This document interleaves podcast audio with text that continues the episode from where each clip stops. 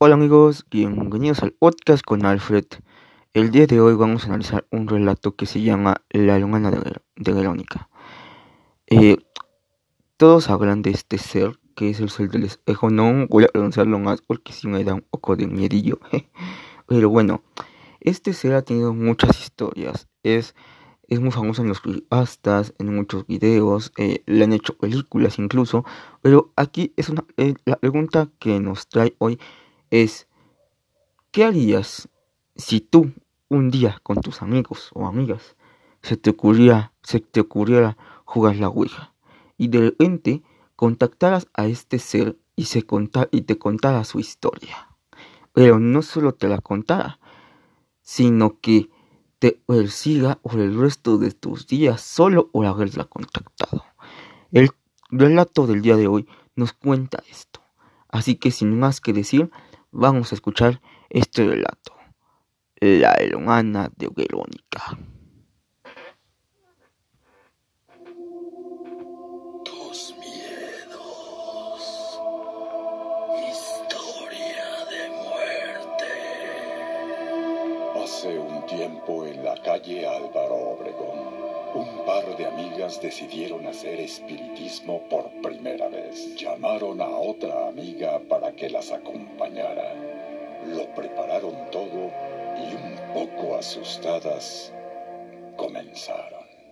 Esta historia era la que aquel espíritu contaba a aquellas chicas que habían decidido contactar con ella. Mi hermana Verónica era la típica hija perfecta. Un día nos dejaron solas. Mis padres llegaron a casa sobre las 12 de la noche. Abrieron la puerta y descubrieron el cuerpo mutilado de Verónica. Con unas tijeras que yo misma le había clavado en los ojos. Y riendo, me tiré por la ventana. Allí fue donde encontré mi propia muerte. Yo mejor me voy de aquí. Esto de la Ouija es una tontería. No, no te vayas.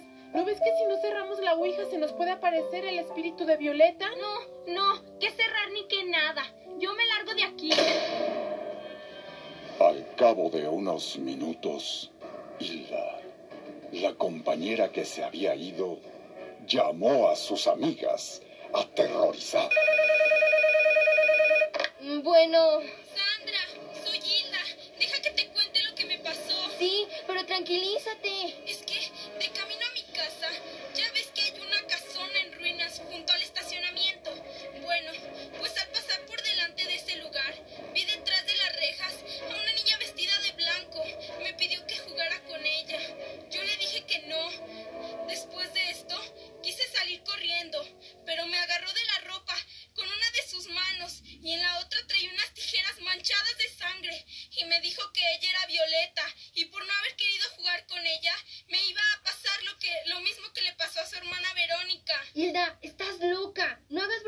Te lo juro que es verdad.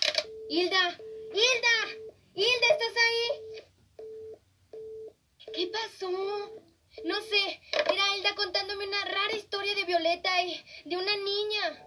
Aquellas mujeres en un principio se tomaron a broma la llamada de su amiga, pero algo les hacía pensar que su amiga hablaba muy en serio. ¿Ustedes quieren jugar conmigo?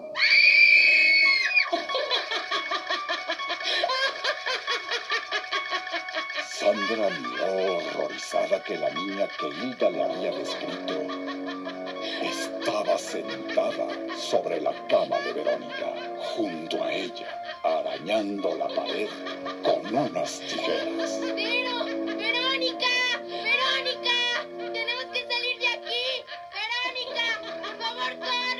Sandra salió corriendo de la habitación. Su amiga Verónica no había salido junto con ella.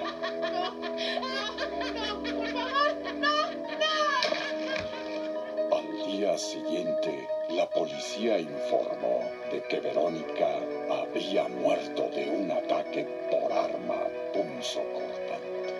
Al parecer, unas tijeras. Dejaron clavada en los ojos. A Hilda la habían encontrado en las escaleras de su casa, muerta por el mismo motivo. Y habiéndola encontrado inconsciente, Sandra estuvo en tratamiento psiquiátrico. Radio Universal. Viviendo el Día de Muertos.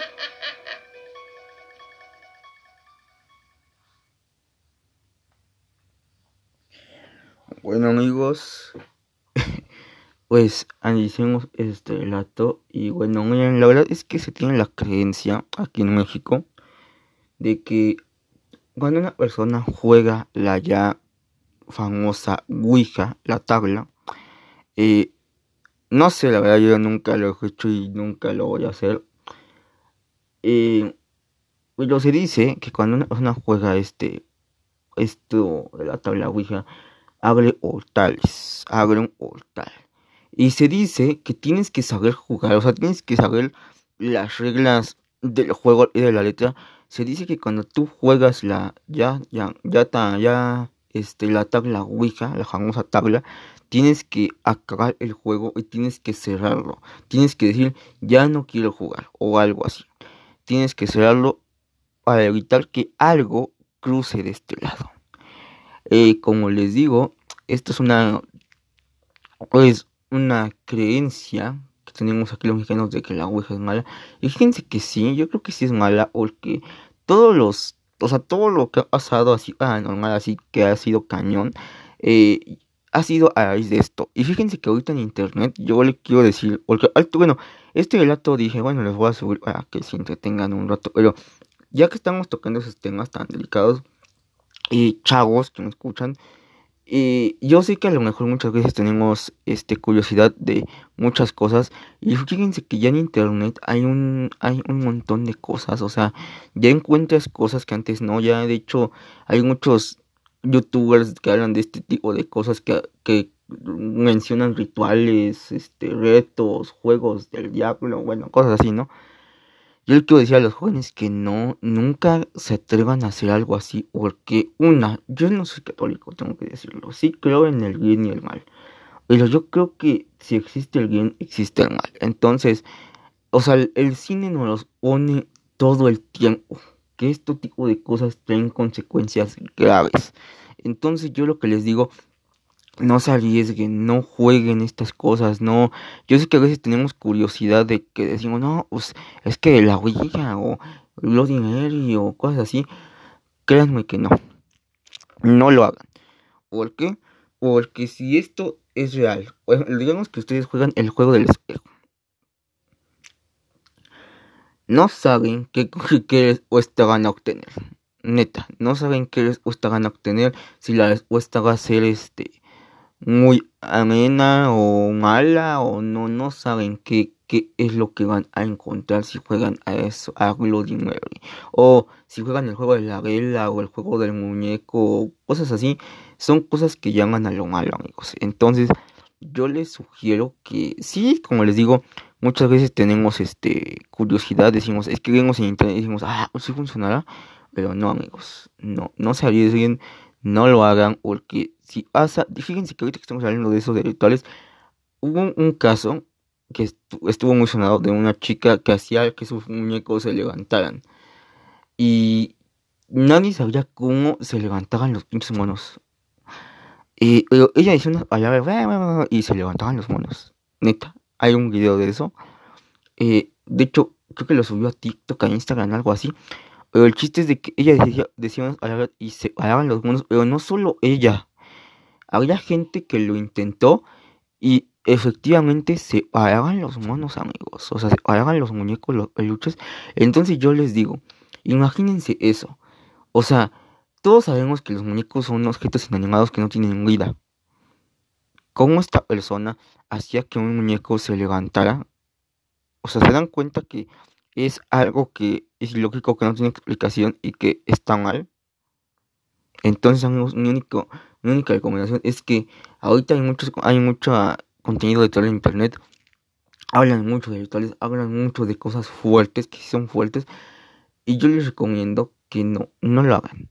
sí, como les digo, a veces está la curiosidad, pero pues nunca sabemos qué pueda pasar realmente. Entonces no lo hagan y hay que tener cuidado con los con chicos jóvenes como de 15 años, porque a ellos les es fácil y hay que tener cuidado con ellos, hay que manejar este tipo de situaciones con ellos, con, pues así que hay que guiarlos, decirles, sabes que eso está mal, pasar esto, y pues así amigos, hay que tener cuidado con ese tipo de cosas, se oyen interesantes, pero no sabemos qué pueda pasar amigos, y neta, créanme que yo me imagino que contactar con algo así ha de ser un dolor de cabeza. Bueno amigos, esto sería todo por este capítulo. Muchas gracias por escucharme. Gracias por tomarte el tiempo de escucharme eh, en casita, lavando los trastes, en el trabajo. Eh, muchas, muchas gracias.